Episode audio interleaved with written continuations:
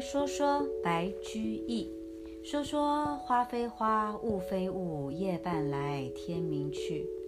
关于中唐诗人白居易，我年轻读书时期对他平易近人的诗文印象深刻，也结结实实地背了一些他的作品。其中长篇《琵琶行》，醉不成欢惨将别，别时茫茫江浸月。忽闻水上琵琶声，主人忘归客不发。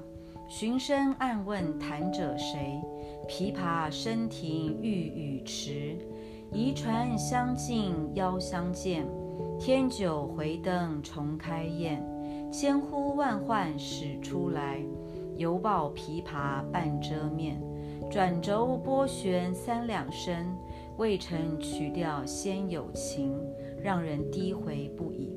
少年时期的我，便与我的老灵魂相遇，文学养成的阶段也多了水烟迷离里琵琶声响的浪漫想象。当然，影响我最深之一的是他的《花非花》：“花非花，雾非雾，夜半来，天明去。来如春梦几多时，去似朝云无觅处。”句式奇特，且通篇曲癖，十分含蓄，甚至迷媚。千年来一直迷惑着大家。白居易所遇之事始终未明言，可能是追忆和一个美丽女子邂逅欢会的情景，也可能是悼亡之作。他欲言又止，却又止不住说出真情。春梦无多，回味无穷。朝云骤散，惋惜惆怅。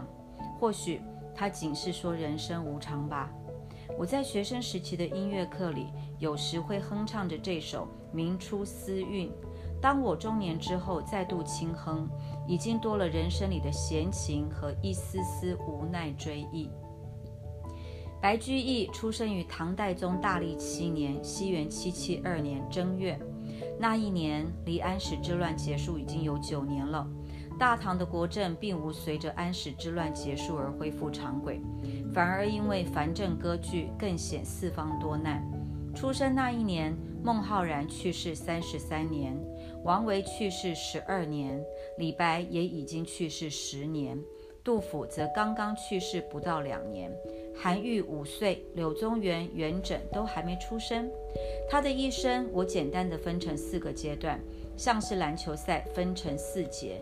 第一，蒙困，出生之后直到十五岁游历江南前。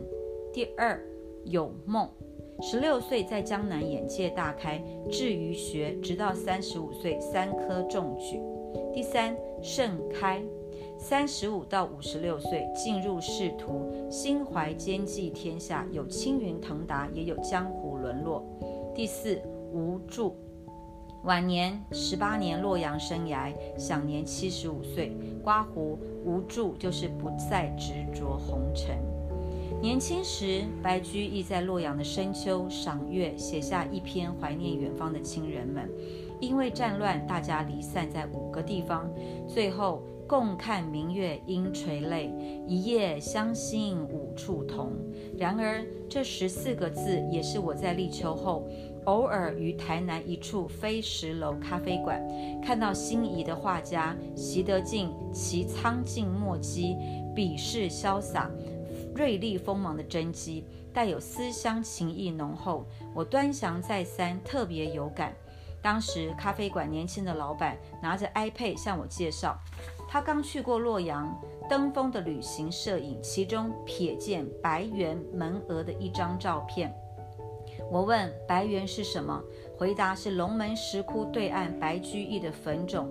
哦，懂了，灵光乍现，我也该出发去寻找他的故事了。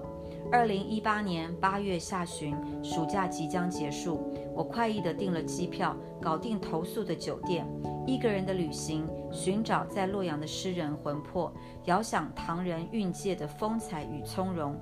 这是我的孤独情深，一切就从嵩山开始寻机而行。花非花，雾非雾，夜半来，天。来如春梦几多时，去似朝雨无觅处。下一段，我们就跟着作者从嵩山开始寻找白居易吧。